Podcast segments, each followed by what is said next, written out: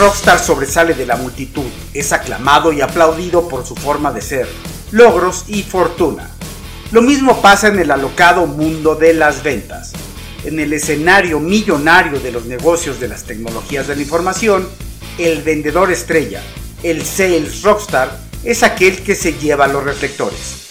Es quien impulsa los cambios disruptivos en las grandes empresas y es totalmente innovador por su talento, carácter, resiliencia y conocimiento.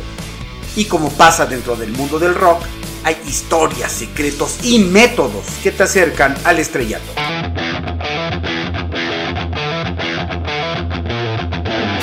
Esto es Sales Rockstars, un increíble concierto con los consejos y confesiones de motivación, prospección, planeación y cierre más efectivos de la industria de TI, narradas en voz de los grandes vendedores estrellas de hoy en día. Acompáñame a descubrir las revelaciones de los número uno en ventas y las razones detrás de su éxito.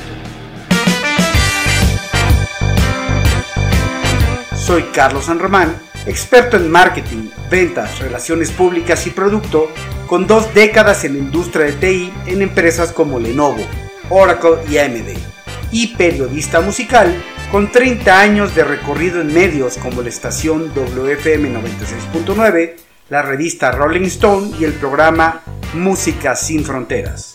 Súbale al volumen y escuche la potente voz de los Sales Rockstars.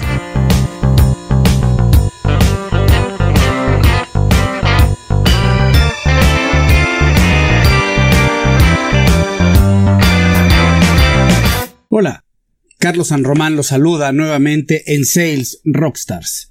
Y el día de hoy vamos a tener un programa creo que muy interesante porque vamos a abordar un tema en general que eh, tiene que ser parte de las características principales de el carácter y la formación de un vendedor sales rockstar. Y me refiero a la frustración.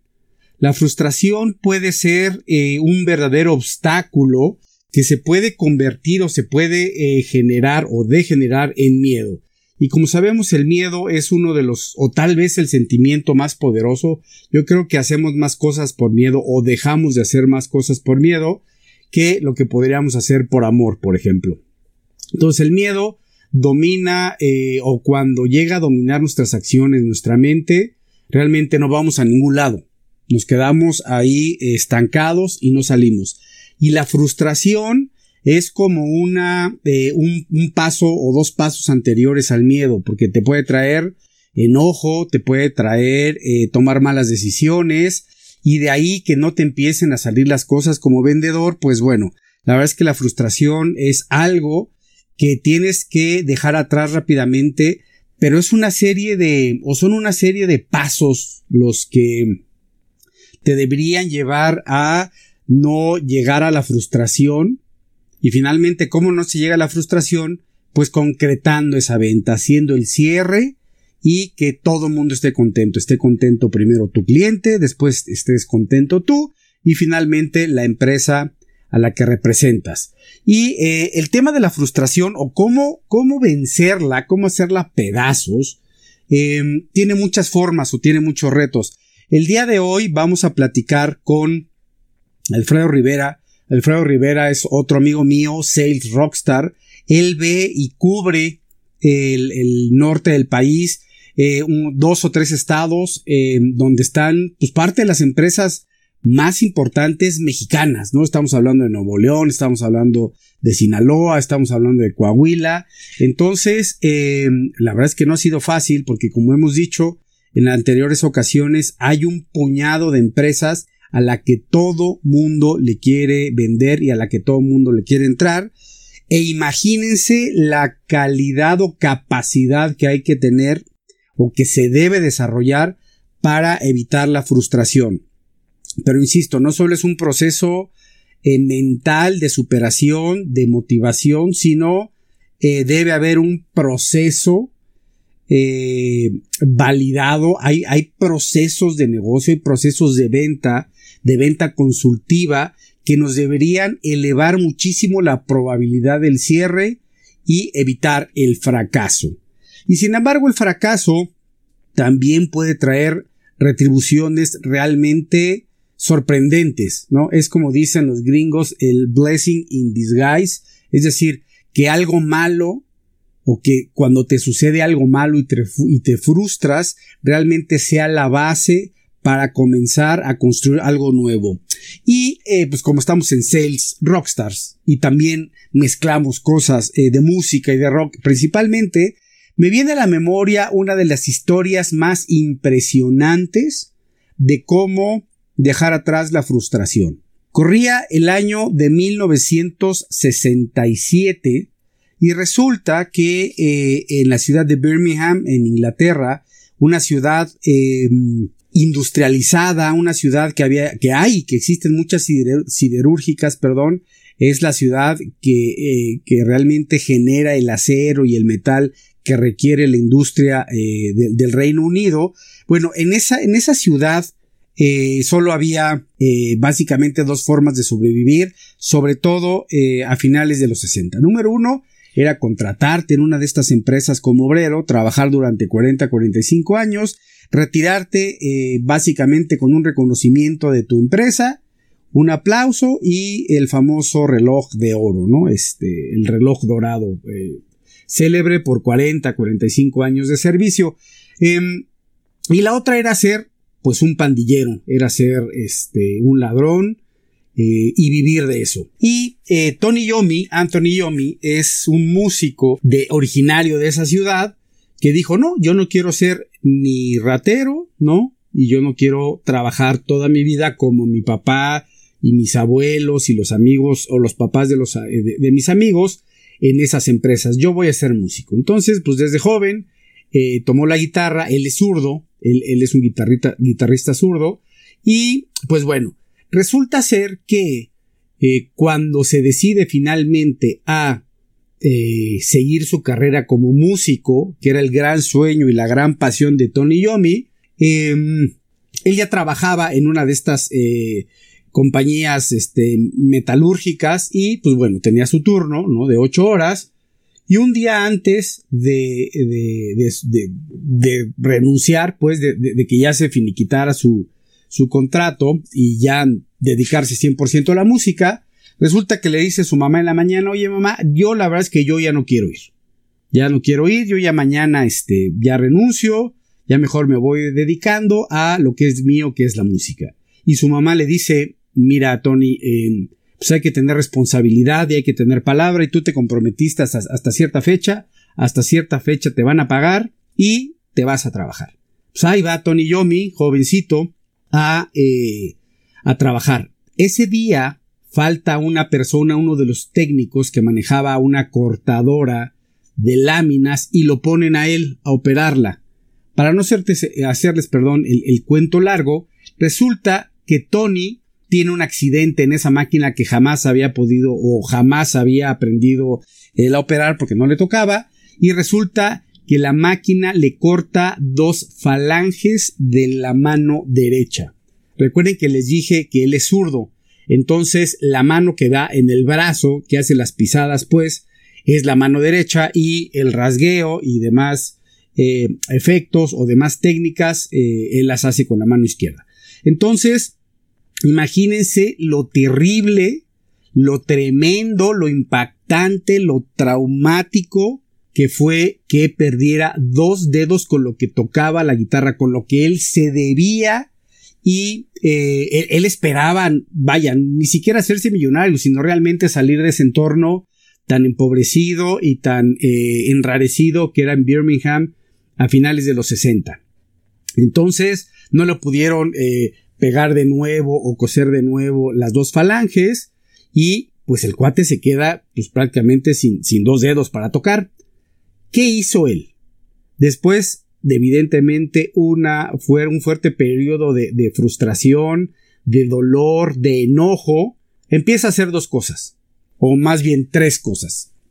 Empieza a escuchar a sus amigos que le dicen que si conocía a ciertos guitarristas que habían tenido eh, algunos eh, accidentes similares y básicamente se eh, enfocaron en Django Reinhardt, que es un, em, o fue un eh, guitarrista eh, gitano que también que él estuvo metido o padeció un, estuvo en un incendio, quedó con las manos muy mal, ¿no? Y eh, sin embargo, con dos dedos fue una de las maravillas de, de la guitarra de jazz en los 30s y los 40s en Europa.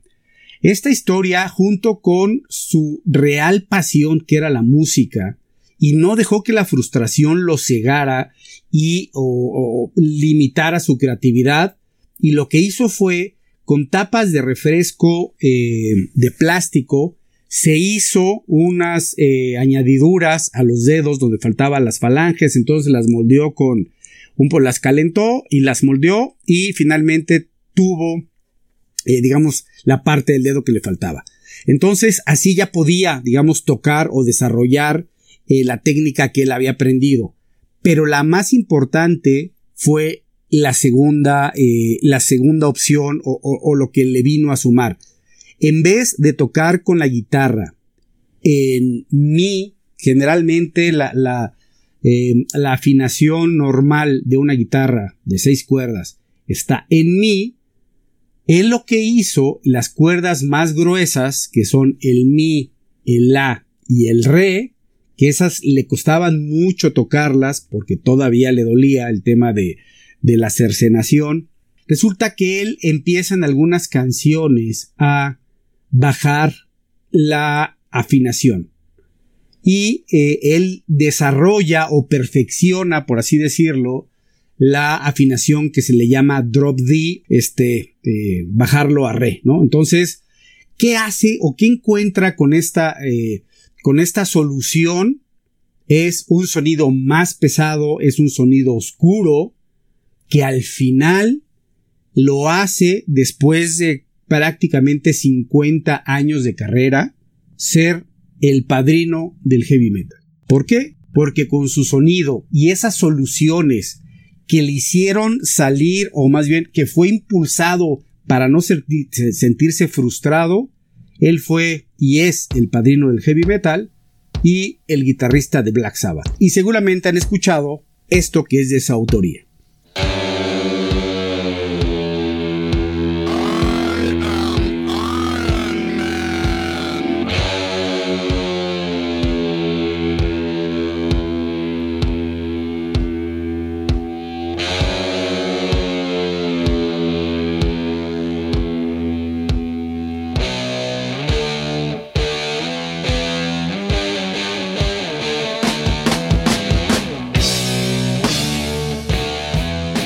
Así es, grandes clásicos como Iron Man, Paranoid, Heaven and Hell, Children of the Damned, eh, Children of the Sea, Children of the Grave, montón de Children.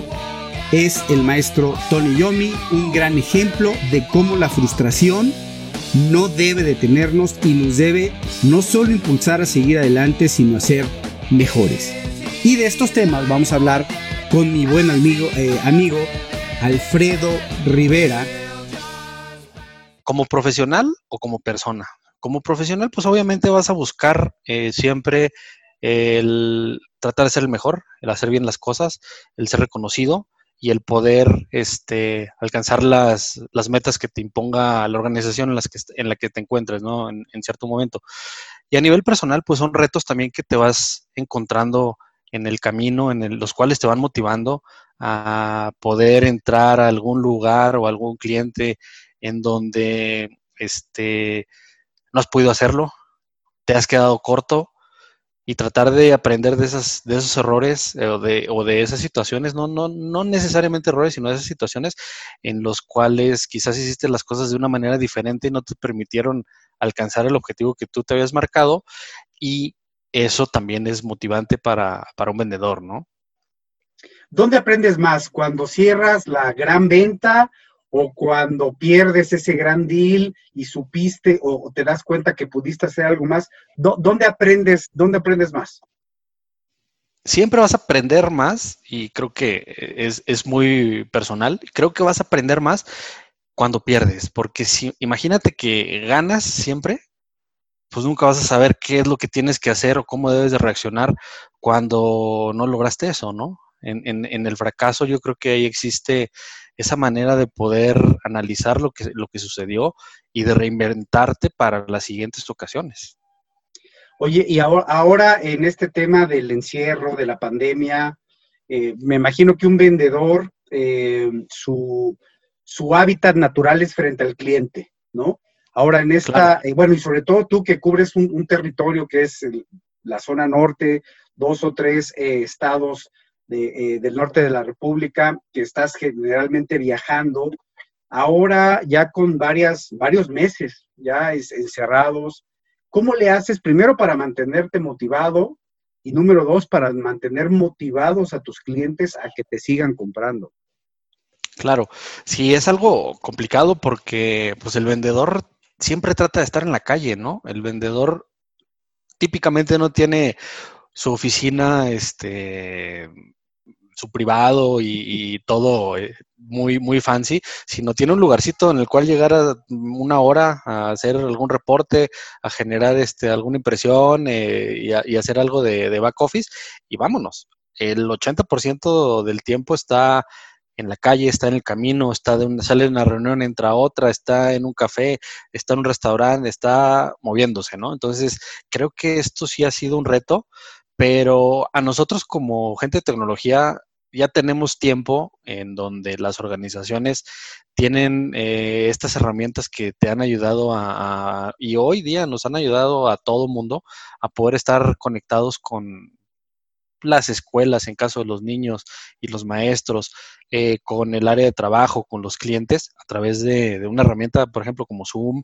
como algunas otras este, que existen en el mercado y que nos permiten eh, tener esa cercanía con los clientes. Obviamente, pues como yo creo que como mexicano siempre el, de tener una presencia física, el, más allá de tener una cámara que ahorita nos estamos viendo y con los clientes hacemos videollamadas, creo que el tema sí es un poco más, más frío. Ahí nosotros somos, somos más de, ir a, este, estar cercanos, hacer esa relación, a, fomentar ese vínculo y ahorita creo que lo tenemos un poco recortado.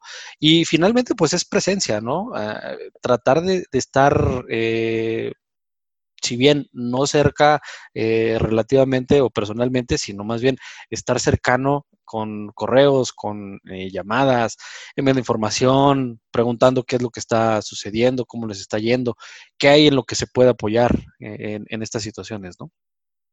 Oye, em, ¿qué recuerdas de tu primer gran venta? ¿Cuál fue tu primer gran venta y qué sentiste y cómo lo celebraste?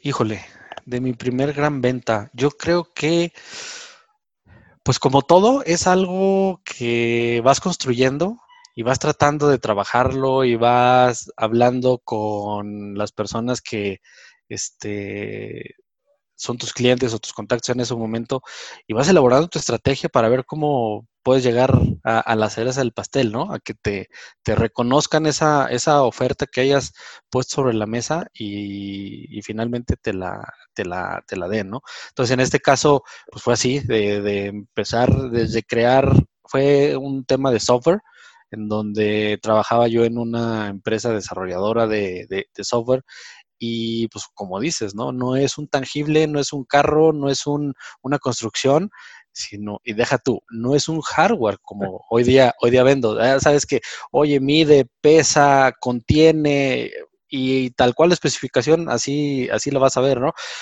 El tema de software es algo más complicado y más cuando te toca desarrollarlo porque tú estás vendiendo el concepto y del concepto tienes que este, llegar a la creación.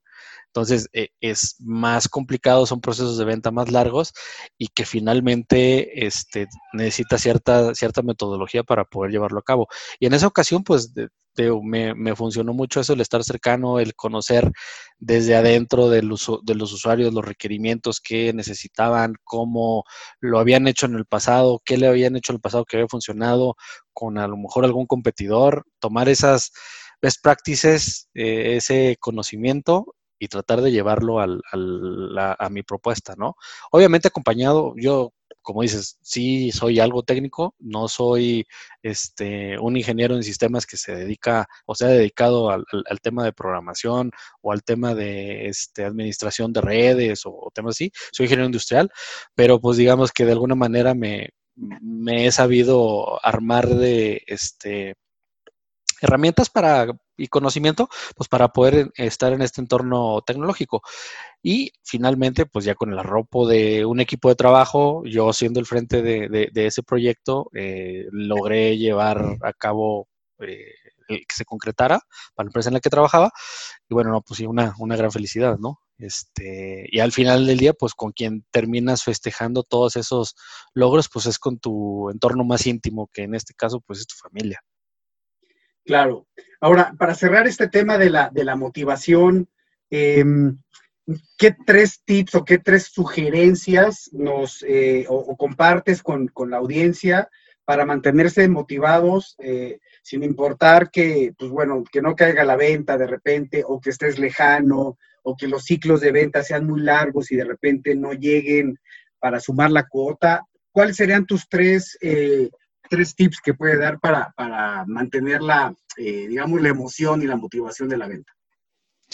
Siempre buscar eh, dónde está, eh, encontrarle un, este, un algo a lo que estás haciendo. Que, oye, el trimestre pasado, el semestre pasado, el año pasado quedé corto en esto, no pude venderle a, este cliente aquello, no pude completar, eh, terminar esta solución o, hacer tal cosa, agarrarte de ahí y tomarlo como un reto. Te digo, al final, al final del día los retos personales, pues también los puedes convertir en retos profesionales, ¿no? A lo mejor eh, hay incentivos en, en, la organización en la que te encuentras y si tú le pones un poquito más de ganas a ese eh, a, tratar de llegar a ese objetivo, pues a lo mejor te, puede ir bien a ti con una remuneración económica, con un premio, con un reconocimiento, y eso también puede ser algo, algo motivante, ¿no? Y finalmente, pues también ver en, tu seno familiar eh, qué es lo que quizás tu, tu, familia necesita, y a lo mejor tú, si te esfuerzas un poco más, vas a poder obtenerlo y vas a poderle dar una satisfacción en base a tu trabajo de lo que tú estás, lo que tú estás haciendo a los que viven contigo. Entonces, por ahí yo creo que, pudieran ser esas, esas recomendaciones que digo, son muy personales. Este, a lo mejor habrá un, algún rockstar de ventas que nos esté viendo y nos esté escuchando que sea este más, más, más frío y, más killer y diga, no, bueno, es que para él, Alfredo, son, estos son los motivadores, son, son muy fancies, para mí quizás son otros, pero te digo, son, son este, comentarios muy personales y creo que a mí me funciona y si a mí me funciona es posible que a, a quien nos escuche también lo puedan funcionar si los ponen en práctica. Oye, ahora, ¿el vendedor se hace o nace vendedor? Creo que finalmente terminas naciendo. Es decir, se hace, sí puedes hacerte en base a la práctica, en base a la necesidad, en base a que te tocó y es lo que hay, y, si te gusta y si no, afuera hay 100 personas, ¿no? buscando, buscando tu posición. Entonces, de esa manera se puede, pero es más dura, el, camino es más tortuoso, quizás porque tu perfil, porque tus aptitudes no son las idóneas para desarrollar ese, esas actividades. Entonces yo creo que sí debe debes de venir con, algo en tu, desde tus principios, desde tu niñez, tu infancia, adolescencia, en donde te guste enfrentarte a, a un foro desconocido, llevar un tema en donde tú puedes ser o no el experto, pero que tú trates de posicionarlo de tal manera en la que generes un interés y ese interés empiece a, suscitarse en un proceso de venta y te puedan comprar, ¿no? Pero yo creo que sí debes de nacer con, ciertos skills o con ciertas eh, este, aptitudes para, poder desenvolverte y, desempeñarte de manera correcta en un periodo de tiempo muy rápido. No digo que si, lo, si te haces, no puede hacerlo. No, para nada. Lo que digo es que te va a costar un poco más de trabajo, pero sí se puede. Oye, y estas aptitudes y habilidades, ¿nos podrías nombrar tres? Es decir, ¿qué aptitudes, ya sea de carácter o de disposición, eh, debería tener un, un vendedor pero rockstar, ¿no? Pues de entrada, ser tolerante a la frustración. A la frustración de que te cancelen la cita, a la frustración de que te hayan, este, eh, no, no, te hayan asignado algún, algún proyecto, a la frustración a que en ocasiones el tema de negocio se convierta un poco ríspido y que dice una premisa este, muy, muy vieja que el cliente siempre tiene la razón. Eh, en la gran mayoría de las veces, eh, no en todos los casos, pero sí tienes que, dependiendo de, de, cuál sea esa, esa situación en particular, pues sí ser muy tolerante a la frustración. Y también el, el tener la manera de poderte adaptar a diferentes eh, caracteres de, diferentes personas que vas a, conocer en el camino.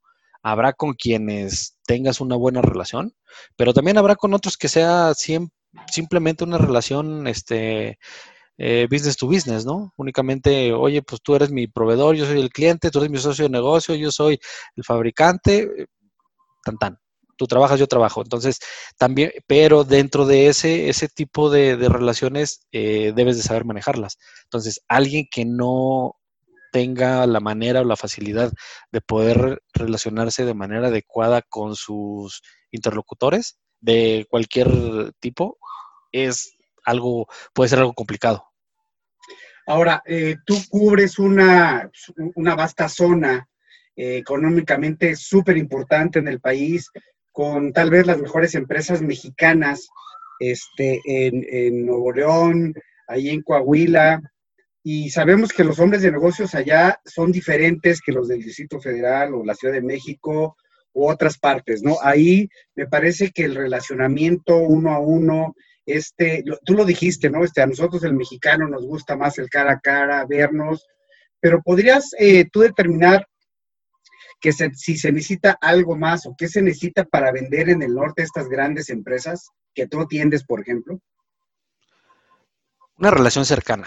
Eh, es bien sabido que en el norte del país eh, la gente del centro batalla para poder hacer, hacer clic y poder entrar en, cierto círculo, eh, incluso de negocio. No es más fácil para una persona local el poder desenvolverse y desempeñarse de una mejor manera, ¿no? Quizás porque tiene este, un background que ya conoce el mercado, sabe cómo se mueve, sabe cómo piensan, sabe cuál es la competencia y, tiene esa facilidad de, ya conocer el terreno, a diferencia de las cosas que se mueven en, el centro o, en la Ciudad de México, ¿no? Eh, sí, sí es totalmente una manera de hacer negocios diferente.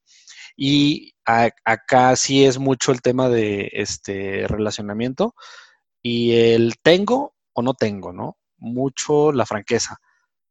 Es un, es preferible un no, un no sé, a que te puedan cachar en, en, alguna mentira, ¿no? Eso sí pierdes mucha credibilidad y esa credibilidad no se la lleva la compañía en muchas ocasiones, pero sí se la lleva el individuo te cambias de máscara, como decimos en el argot, te vas a otra compañía, regresas con el mismo cliente, va a decir, oye, pues ahora, ahora me estás vendiendo espejos y pues yo te conozco cuando vendías este lavadoras, me quedaste mal, entonces ya no, no, como que no tienen esa misma, esa misma eh, impresión de que puede ser la persona que los, salve, ¿no? Los ayude. Y también eh, ese último tema, ¿no? El, el ayudar, el tratar de siempre eh, rápidamente cubrir la necesidad que te están eh, planteando, eso es algo que también se valora mucho. No hacer perder el tiempo a la gente, eso creo que sí, acá en el norte lo, lo valoran mucho los clientes. Ahora, em, para vender tecnología es necesario ser súper técnico, es decir, este, ah, ya, eh, las soluciones son muy complejas, hardware, software, servicios, nube, IoT, realidad virtual, etcétera, etcétera, etcétera. El vendedor, la cara, el account manager hacia el, gran corporativo, tiene que ser un super maestro de la tecnología para ser exitoso, un vendedor exitoso o no, es necesario. No necesariamente, y, volvemos a un punto que ya había, planteado, ¿no? Eh, no necesariamente necesita ser el ingeniero en sistemas computacionales que tiene diplomados en este, redes, eh, diplomados en programación, en project management, en, varias cosas eh, eh, relativas al, a, IT. pero sí tienes que tener conocimiento. O sea, sí tienes que, al momento que te sientes con el experto, que puede ser en, este, tu, contraparte con quien estás presentando una solución de nube, estás presentando una solución de hardware, de software, de desarrollo, eh, de redes, necesitas tener el conocimiento para poder eh, entablar una conversación de negocios.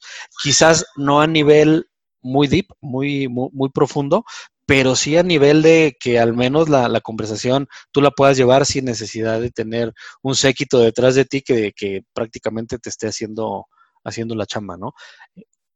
Y obviamente te sirve a ti porque hoy día conoces lo que vendes, todo el portafolio, mañana te mueves a otro lado, ese conocimiento a lo mejor hoy día vendes, no sé, este computadoras, mañana te vas a un lugar donde vas a vender switches y ahí puedes interactuar de eh, hoy los problemas que sucede con el cómputo y por qué sí, por qué no, y puedes ser un poco más valioso eh, como un proveedor, como un partner de negocios hacia, hacia tu cliente, ¿no?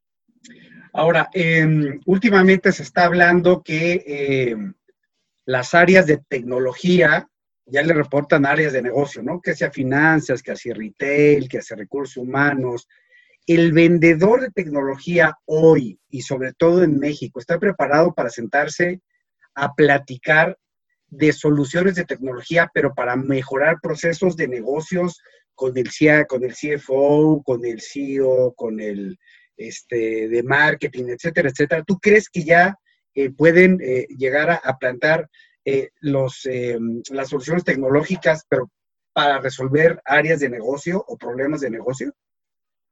Sí, yo creo que sí, y de hecho es una de las capacidades que los vendedores tienen que, tenemos que tener para poder tener una, un reconocimiento de una cuenta, ¿no? Es decir, para que tú desde el área de tecnología, si sabes que el gerente, el director, eh, no hay eh, un, un, CIO, por ejemplo, o hay dos personas de, de, C-Level que ellos a su vez, línea punteada, le reportan el financiero, porque el financiero es el que eh, tiene los presupuestos. Necesariamente tú tienes que tener las capacidades de poder hablar con un director de tecnología y esa propuesta a nivel tecnológico, transformarla en procesos de negocio que le van a rendir ahorros o le van a rendir mejoras financieras a, ahora sí que es a, la persona de los, de los billetes, ¿no? Quien maneja los presupuestos. Y ahí es donde los proyectos o caminan o se detienen. Muchas veces escuchamos a los usuarios, perdón, escuchamos a los usuarios que nos dicen, no, es que no tenemos presupuesto. ¿Y por qué no tienes presupuesto? No, porque no vamos a invertir en este momento. Quizás hacer un proyecto de CAPEX, pero resulta que tú estás llegando con una, puedes convertirlo en un, en un este, proyecto de OPEX y ya cambia la cosa. El financiero dice, oye, en lugar de poder estar gastando, eh, o sea, millones de dólares, pues me puedo ir por, por miles, ¿no? Por cientos de miles. Entonces, eh, va a depender mucho de cómo, cómo hagas esa, esas propuestas encaminadas a la audiencia que tengas en esos momentos. Pero definitivamente yo creo que hoy ya todos en, en, el área, en las áreas comerciales, debemos estar preparados para poder tener ese tipo de conversaciones eh, de, y no son conversaciones de una hora, o sea, son conversaciones que tienes que ser muy centrado, muy focalizado y que a ellos les tienes que dar prácticamente la información de alto nivel, un resumen ejecutivo. ¿Por qué? Porque los bits y los bytes ya los estás viendo con el área de tecnología. Entonces, eh, pero a ese nivel es a donde debemos de, apuntar y de tener este, una fuerte eh, concentración para poder llegar a, a cerrar esos, esos negocios. Ahora, esa preparación te la debe dar la empresa que te está contratando o el propio vendedor tiene que, eh, digamos, formarse de manera paralela para, llegar a ese entendimiento. O sea, ¿cuál es, cuál es lo ideal, pero qué es lo que realmente pasa?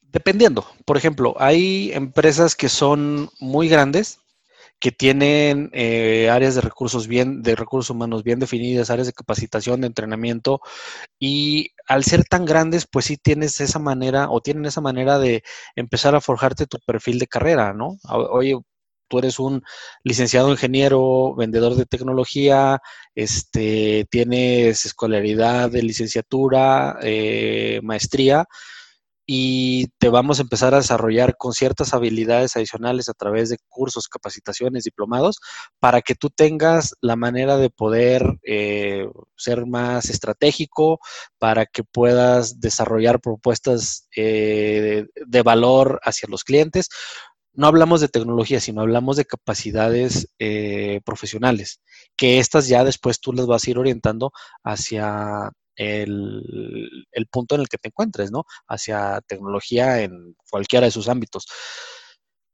Y también está eh, las, empresas que son, que son más pequeñas, ¿no? En donde las organizaciones son muy delgadas, son muy este, planas, en donde no hay tanto eh, recurso técnico y humano para poder hacer este tipo de estrategias y ahí es en donde a, la persona le toca, ¿no? Tiene que empezar a hacer por su cuenta, muy autodidacta.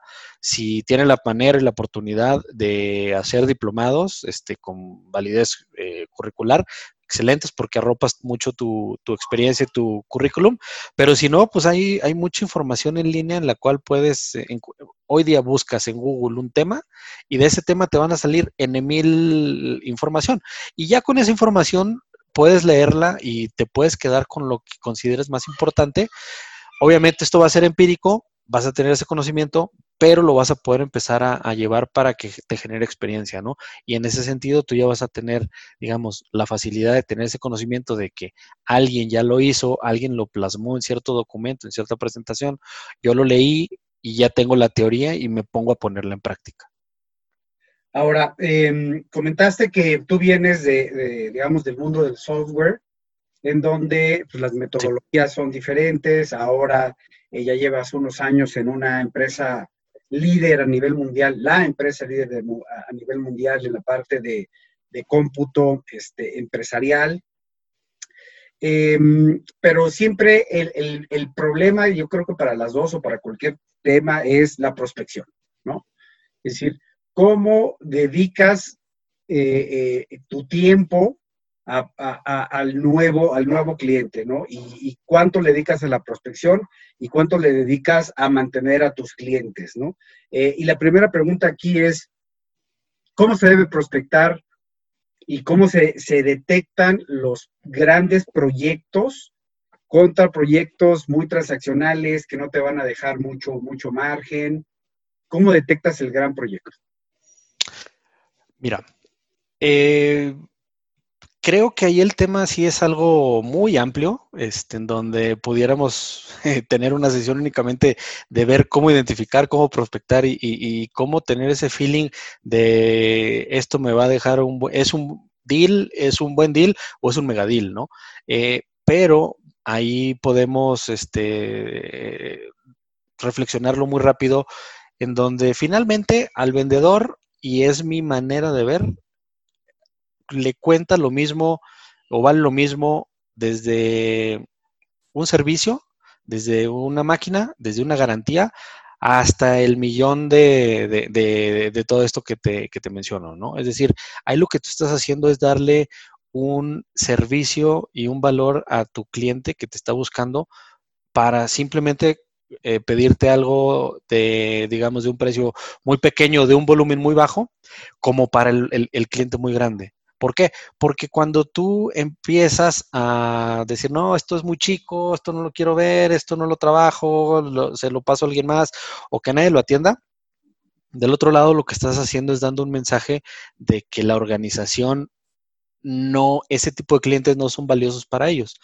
Entonces, eh, eso, eso es malo porque a lo mejor ahorita era una, urgencia eh, como tal. Lo que necesitaba era responder en esta semana con un nuevo ingreso y no tuvo una máquina o no tuvo un asiento, no tuvo un escritorio para poderlo poner y te están pidiendo a ti que, los apoyes y, ah, pues es que es de uno, no, pues no, no, no, no, le, pierdes ese, ese, ese, interés, ¿no? Y, obviamente no sucede. Pero a la vuelta de la esquina tienen un RFP de varios millones de pesos y no te están considerando. ¿Por qué? Pues porque no los tomaste en cuenta cuando tenían una necesidad muy pequeña, ¿no? Entonces yo creo que, resolviendo ese punto, sí hay que atender a todo. Obviamente hay cosas de mucha criticidad o de tiempos en donde pues sí le tienes que enfocar todo el tiempo, pero también sin este desatender el, el negocio del día a día. Y cómo prospectas es algo bien curioso. ¿eh? Este, nosotros que manejamos un set de cuentas ya establecido, pero ese set de cuentas no es el mercado, no es el 100% del mercado. Quiere decir que hay clientes que están repartidos en, en otros fabricantes y que nosotros tendríamos que estar llegando a ellos. Es algo interesante y es algo complicado. ¿Por qué interesante? Pues porque finalmente ellos tienen necesidades y alguien más las está surtiendo y nosotros tenemos el producto y no se lo estamos vendiendo. ¿Qué hace falta? Pues hacer ese, acercamiento. Y para hacer ese acercamiento hay muchas, muchas maneras, ¿no? Un, un call calling. Pues es complicado muchas veces levantar el teléfono y decirle, hola, ingeniero, buenas tardes, Alfredo Rivera, este, de tal empresa, me pongo a sus órdenes, oye, no tengo tiempo, márcame después, o no te toman la llamada o, ya quedaste muy formalmente y resulta que no te pudo atender en esa, en esa ocasión. Entonces, sí es, es, es muy complicado y es de eh, mucha paciencia y mucha tenacidad para poder llegar a, ese, a esa prospección, convertirla en lead. Y después de que la convertiste en lead, para generar una oportunidad de ese lead. Entonces sí es un proceso que lo tenemos que hacer. Obviamente en, a, a mayor escalabilidad a, empresas más grandes, pues tienes la manera y un, grupo de, apoyo que te puede ayudar en todo eso y tú te enfocas únicamente en el relacionamiento y en la atención al cliente. Pero hay otras organizaciones que el vendedor truena los cohetes, carga la virgen y se encarga de facturar, de cobrar. Si no cobran, no le pagan. Si no le pagan, este, se complica el asunto, ¿no? Entonces, ahí es en donde ese, e, e, e, el, prospectar algo sí se, pone interesante, pero existen esas herramientas. Un eh, LinkedIn, que es muy bueno, eh, este, todo el tema social, aplicaciones, redes sociales, eh, por ahí también esa, esa es una buena herramienta para, poder hacer, hacer prospección. Y una vez que ya identificaste a ese prospecto, y que empiezas a, preguntarle. A mí me gusta mucho el tema de la venta consultiva. ¿Por qué la venta consultiva? Porque tú primero empiezas a decirle al cliente que te platique en qué está, qué tiene, qué proyectos trae para este año, cómo van a hacerle, qué presupuesto hay, qué retos tiene. Y una vez que tú ya encontraste toda, eh, ya que el cliente se abrió de capa y, ya pudiste identificar en esa, en esa charla, en esa conversación que el, que el cliente tiene contigo, los puntos en los que tú, tú y tu organización pueden ayudarlo, pues empiezas a desarrollar la estrategia. Oye, mira, y ahorita lo más urgente que traes, no, pues son unos servidores que necesito cambiarlos, o el licenciamiento de la nube ya está por vencerse, o el antivirus, o, el Windows, etcétera. Entonces empiezas a, maquinar tu estrategia y ahora sí empiezas a, preguntarle por tiempos cuáles son esos tiempos en los que quieres eh, trabajar y qué te importa más. Oye, no, pues quiero ver primero el software, después el hardware, después el almacenamiento, etcétera.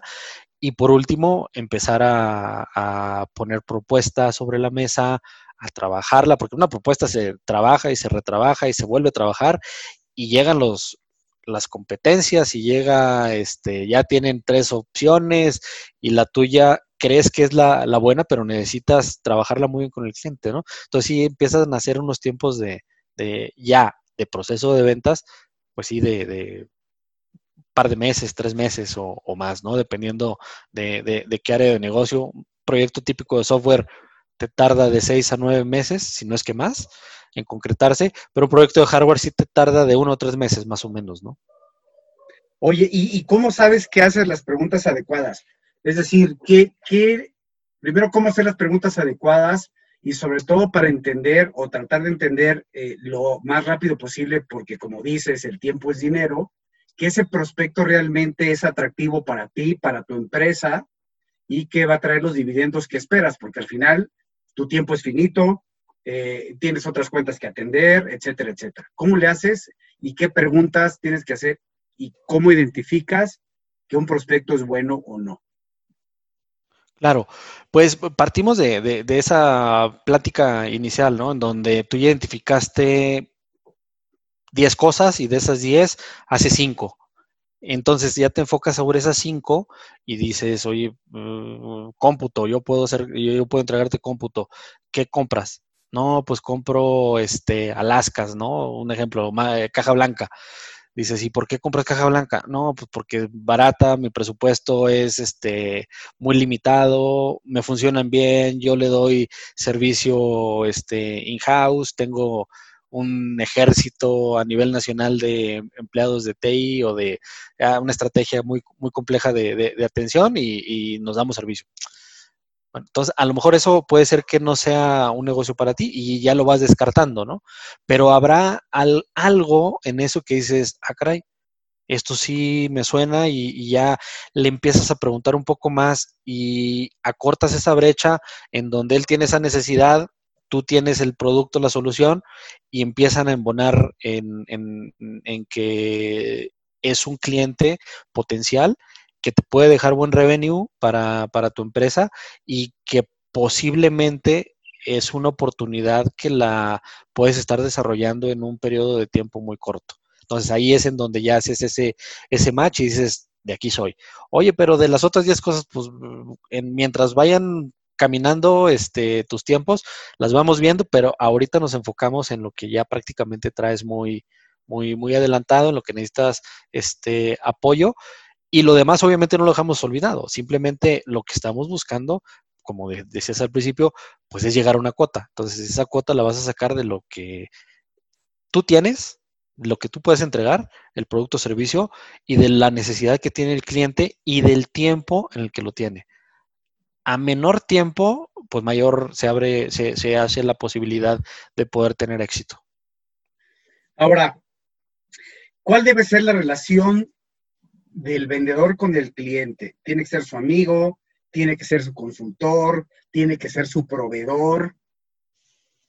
¿Dónde le sacas mayor partido? ¿O cuál es, cuál es el momento ideal, pues? Yo creo que son todos, ¿eh? pueden ser todos. Volvemos al, punto. Es el, el, tema del relacionamiento, es el tema de la confianza. Puedes tú tener un buen relacionamiento con un cliente, tener una relación de negocios muy buena y él sabe que cuando va a levantar el teléfono y te habla, tú le vas a resolver su tema. Y eso no te estoy hablando de que son amigos, son simplemente socios de negocio, es una relación cliente-proveedor tan tan, pero tiene la confianza de poder trabajar contigo. Entonces, eso, eso te, te ayuda a que estés en su radar. Y obviamente también hay relaciones en las que después de una relación de ese tipo, fue creciendo el tiempo, fue los proyectos, el trabajo, etcétera, la, eh, la atención y termina en una amistad. Y ya cuando tienes más confianza de la de, de, digamos, del tema de negocio y es algo este, más este, eh, ameno, existe también un poco más apertura, ¿no? ¿En, ¿En, qué sentido? En que te puede dar tips de, oye, fíjate que, el, no sé, el área de seguridad estaba buscando eh, un licenciamiento de un firewall, por ejemplo, ¿no? Dices, ah, mira, pues no manejamos firewalls, pero sé que tal compañía, un partner lo maneja. Oye, aquí te va este, eh, esta oportunidad, ¿no? Entonces, no necesariamente necesitas tener una muy buena relación, este, una amistad para, para poder hacer, hacer negocios con, con, tu contraparte. Si beneficia, te puede dar más negocio, este, pero sí, el, yo creo que más el día a día, la atención, el servicio, el ser muy claro, el decir sí y que sea un sí, el decir no sé y que regreses con la respuesta o el decir no tengo y no voy a tener y ya mejor búscale por otro lado, también e, eso es válido. Sí, e, esa era mi siguiente pregunta. ¿Cuándo se le debe decir a un cliente que no? Cuando tienes la certeza de que no vas a cumplir. O sea, yo ya sé que no tengo el producto, yo ya sé que no puedo hacerlo, yo ya sé los no. Ahí es donde le tienes que decir, no, no va, no puedo. Porque de otra manera lo estás engañando quizás él sí está esperanzado en que tú puedas este, eh, suplirle esa necesidad y resulta que al final de los dos, tres, una semana, los dos, tres días, una semana, resulta que, oye, fíjate que no pude. Tú ya lo hiciste perder tiempo y él sí enfocó o puso toda, toda su esperanza en que tú lo ibas a ayudar, ¿no? Entonces sí, también, eh, y es válido. Y al final es reconocido por los clientes, ¿eh? Más vale, como decimos, más vale una colorada que mil descoloridas. Y eso te permite seguir trabajando y seguir en buena percepción del, cliente.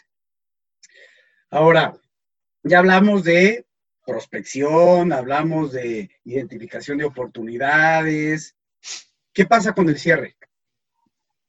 ¿Quién, eh, o sea, para mí un vendedor rockstar es el que hace todo esto y llega y cierra. No importa si él dijo a los seis meses, lo cierra a los seis, al año, lo que sea, pero cierra. ¿Qué pasa con el cierre? Y no sé si ahí estés de acuerdo conmigo que está una gran diferencia entre un vendedor eh, normalito, digamos, promedio, y un rockstar de las ventas. Claro, al final del día a ti te miden por un objetivo. Ese objetivo puede ser de número, eh, tienes que cumplir tantos miles de pesos, tantos millones, tantos eh, X eh, millones de dólares, etcétera. Y tienes que, y, después de eso ya viene el, tema de, cómo vas a, llegar a, hacer eso, ¿no? Entonces, si tú no tienes un buen hit de cierre, obviamente no vas a llegar a eso, ¿no? Y, te vas a convertir en una persona, bueno, o, en un recurso que no genera. Entonces eso, eso no, no, no, en ningún lado te, dijo mi mamá, eh, no vas a caber en ningún lado, ¿no? Porque no te van a querer. Entonces tienes que, que, que sí ser muy incisivo y estar detrás de, de los tomadores de decisión quizás no, no llegando al hartazgo, creo, pero sí eh, haciendo seguimiento, buen seguimiento, eh, que te identifiquen y que sepan que estás al pendiente, ¿no? También en el seguimiento existe eh, esa manera de, de, parte del cliente de sentirse atendido. Obviamente, si le hablas tres veces al día y quieres ponerte a platicar una hora en esas en, cada vez que le hablaste, pues lo vas a terminar hartando y simplemente por eso te van a dar las gracias, ¿no? O no te van a considerar. Pero si un, seguimiento efectivo, oye, te mandé la propuesta antier, tienes dudas, estoy a tus órdenes, punto. Y seguir en ese sentido hasta que eh, la, venta se cierre. Y también a lo mejor ahí ya puedes encontrar eh, algunos indicadores que te digan, híjole, Aquí se me hace que necesito reconsiderar y volver a hacer un trabajo, un análisis de costos, un análisis de precios para reofertar, revirar, que también es válido, ¿no? Cuando te dan la oportunidad. Hay ocasiones en las que, y más hoy día que muchas empresas ya tienen sistemas automatizados en donde ya no interactúas con una persona, sino con una plataforma, ahí es un poco más complicado, pero cuando sí existe esa relación personal, eh, una llamadita, el preguntarle, oye, ¿cómo voy? Sé que no me puedes decir pero pues más o menos un 5, un 10% del mejor, como, no, pues fíjate que sí andas más o menos, ah, esa apertura puede existir en, algunas ocasiones y eso te ayuda a que tú puedas hacer, hacer un team back y regresar con una propuesta este, más agresiva con tal de, llevártelo, ¿no? Ahora, eh, la verdad es que ya es muy fácil, eh, como tú dices, meterte a investigar y generalmente hoy los clientes pueden llegar a saber más de tu propia tecnología o de tu propia oferta, o, ya tener eh, muy conceptualizado lo que quieren porque se han metido a investigar, ¿no? Antes este, tú eras el experto y ahora prácticamente el cliente puede tener el mismo nivel o, o, poquito menos que tú, pero por lo menos para hacer. ¿Cómo le haces para realmente eh, agregar valor, realmente vender valor y no solamente hacer la transacción o, el peor de los casos, oye, cómprame porque te lo voy a dejar más barato. Claro, volvemos al punto, ¿eh? Tienes que tener un conocimiento mínimamente necesario de lo que tu contraparte tiene. O sea, si tu interlocutor sabe más que tú, pues prácticamente, este, a menos que sea muy buena onda, eh, no te va a considerar. ¿Por qué? Pues porque tú no le estás aportando ese valor que mencionas en lo que él está buscando. Entonces tú sí, eh, uno, uno como gente comercial, pues sí necesita tener eh, toda esa experiencia detrás que lo ayude a, sobresalir en ese tipo de situaciones. Y al final, creo que tu punto de, de pues, te lo, cómpramelo porque te lo voy a dar más barato, creo que eso ya es así como el último recurso con tal de, con tal de cerrar, ¿no? Finalmente, cierre es cierre aún sea un cierre que fue un proceso transparente, o así haya sido el proceso más tortuoso que te hayas encontrado, ¿no? Y si ya al final dices, oye, ya, bueno, onda, ya hicimos el trabajo, pues nada, eso es malo, estamos más baratos que el otro, cómpranos a nosotros, ¿no? Digo, también, también es válido, no es el deber ser, porque imagínate si vamos caminando así por la vida, pues a los ojos de la alta dirección vamos a llegar con que, oye, pues es que acá Alfredo todo lo vende en pérdida. Sí, vende hace donaciones, ¿no?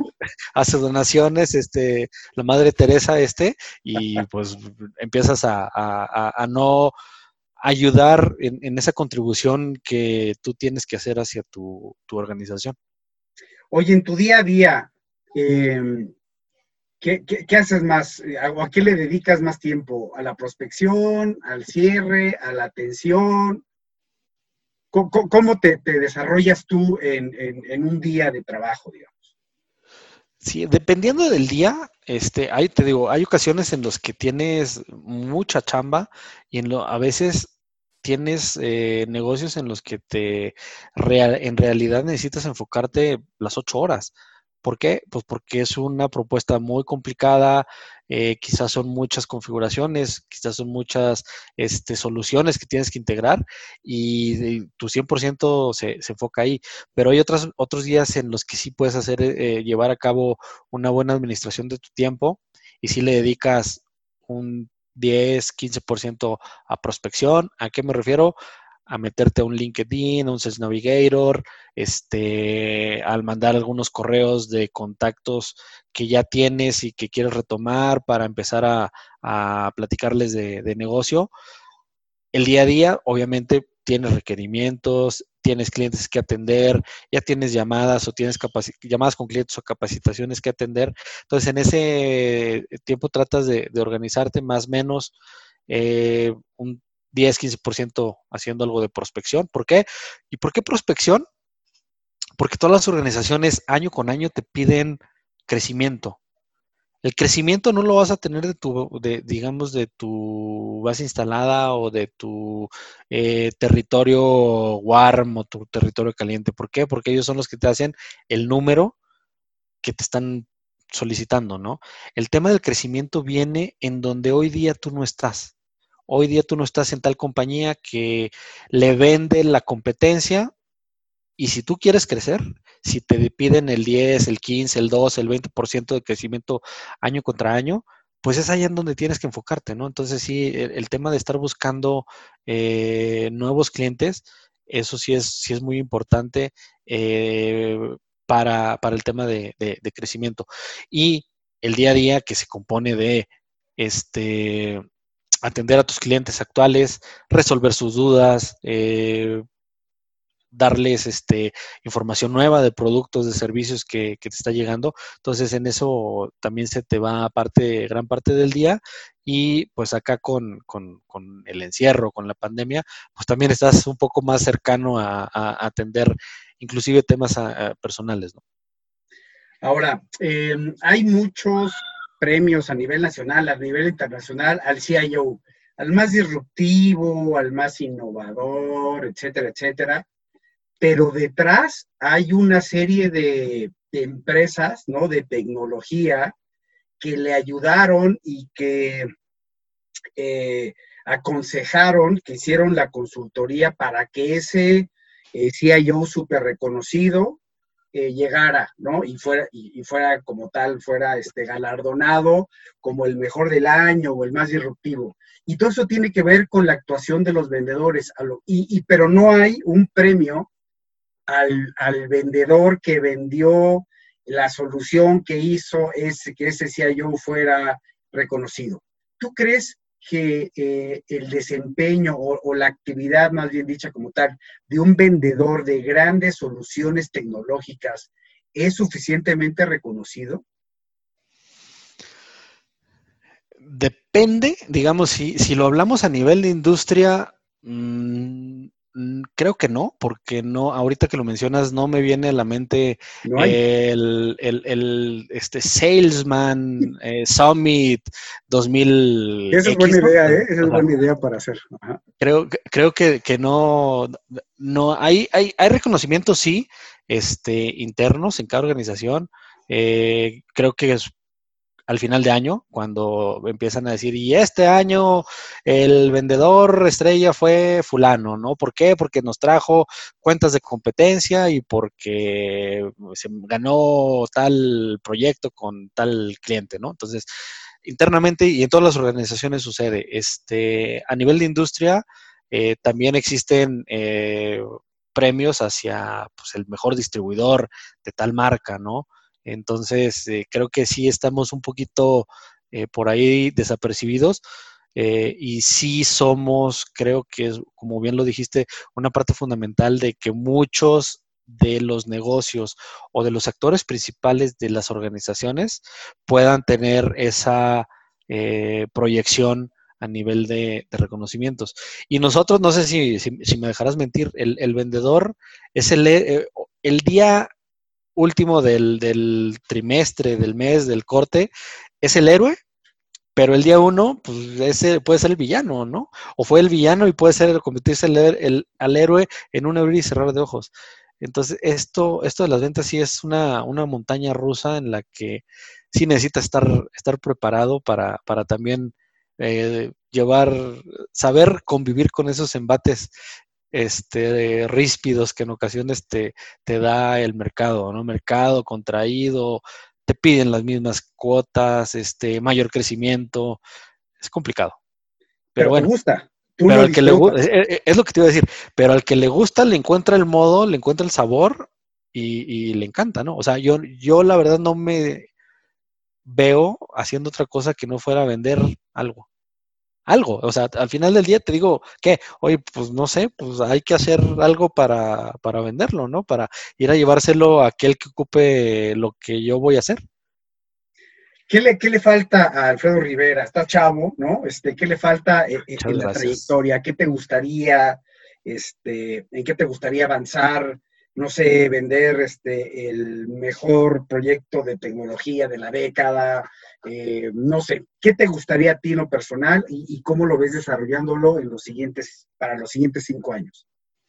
Sí, yo creo que ah, faltan, sí, me faltan algunas cosas por, bueno, algunas muchas cosas, porque realmente al, al momento sí he ido cosechando lo que he ido trabajando en años previos eh, creo que sí, como dices, quizás hoy en la posición en la que me encuentro, eh, algo muy motivante y lo que me gusta mucho es robarme clientes y en el buen sentido, es decir, hoy día nos lo peleamos entre, entre fabricantes y es una satisfacción el poderte decir, oye, mira, tal cuenta una marca reconocida a nivel nacional, incluso mundial, que era de la competencia, hicimos trabajo, y hoy, hoy día ya es cliente de nosotros, ¿no? Ese tipo de cosas creo que, son las que me faltan. Me gusta mucho. me he traído hay algunas, algunas cuentas que, que, me han dado la confianza, nos han dado la confianza para, para trabajar con ellos y, este, y se sienten cómodos por la atención mía y del equipo. Este, entonces, en ese sentido, eso, eso es una de las cosas que, que me gustaría. Obviamente, también eh, poder eh, crecer un poco más profesionalmente. ¿En qué sentido? Quizás eh, eh, algo más de este estudio. Yo soy ingeniero, no tengo una, un, grado de máster, me gustaría tenerlo. no he encontrado el, tiempo, quizás ahorita ha sido o hubiera sido un buen momento el encierro, la pandemia, pero hablando con clientes y con, con compañeros y con peers, creo que esto de la pandemia nos ha venido a copar un poco más de, tiempo, ¿no? Nos ha hecho más productivos. Es decir, esas dos o tres horas que perdíamos en los traslados del día a día, hoy día se van inyectadas directo al tiempo productivo de las organizaciones. O sea, te despiertas, si haces ejercicio o no, sales de casi casi de la cama, desayunas algo y a trabajar. Te regresas a comer, terminas y a trabajar.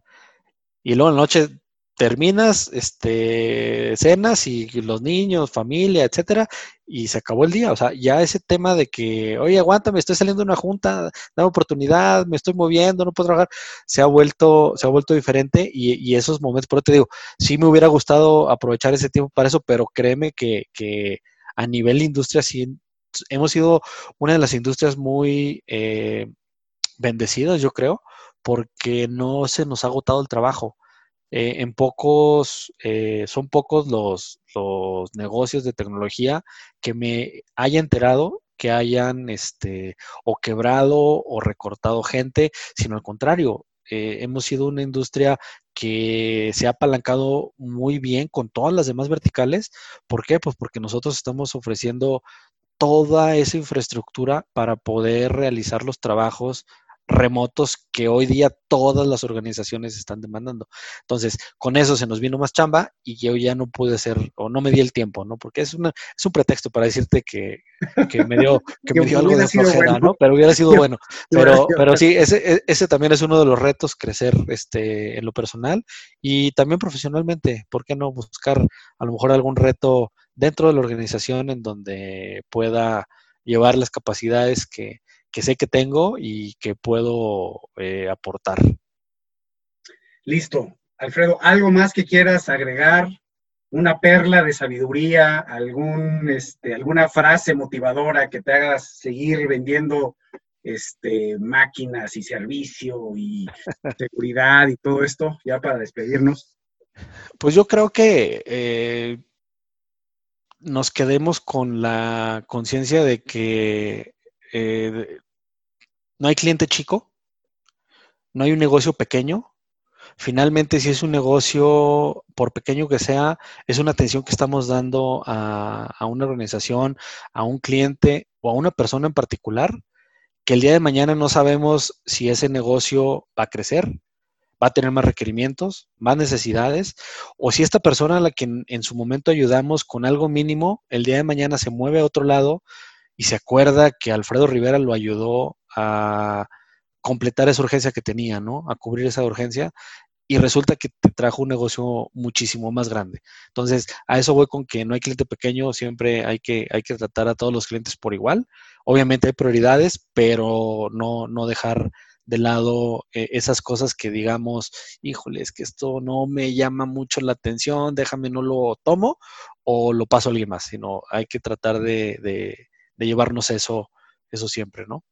Pues muchas gracias al buen Alfred, Alfredo Rivera, por darnos este tiempo y sobre todo por eh, platicarnos qué le sirve a él en la parte de eh, motivación, con quién lo celebra, cuáles son los procesos que hay que seguir y sobre todo a mí me pareció muy interesante esa, esa aproximación que hizo ese approach de eh, atención a los clientes en una zona tan eh, realmente, y, lo tenemos que decir así, tan complicada como es eh, el norte de la República y pues bueno, hay CIOs y compradores que siguen validando o que siguen dándole mucho valor al relacionamiento, a la honestidad y a estar cerca a la hora de resolver problemas. Pues muchas gracias Alfredo, Alfredo Rivera y nosotros nos despedimos con una reflexión también eh, con respecto a em, la parte de la frustración. Entonces ya les contamos eh, qué pasó con Tony Yomi. Recuerden siempre esa lección, la frustración es una forma de impulsarnos para adelante y como dice, ¿no? Hasta una patada en el culo te manda para adelante. Muchas gracias, nos vemos a la otra y recuerden a seguir vendiendo y a seguir rockeando. Esto fue Sales Rockstars con Carlos San Román. Nos escuchamos a la próxima emisión. Y recuerden, sigan vendiendo y sigan rockeando.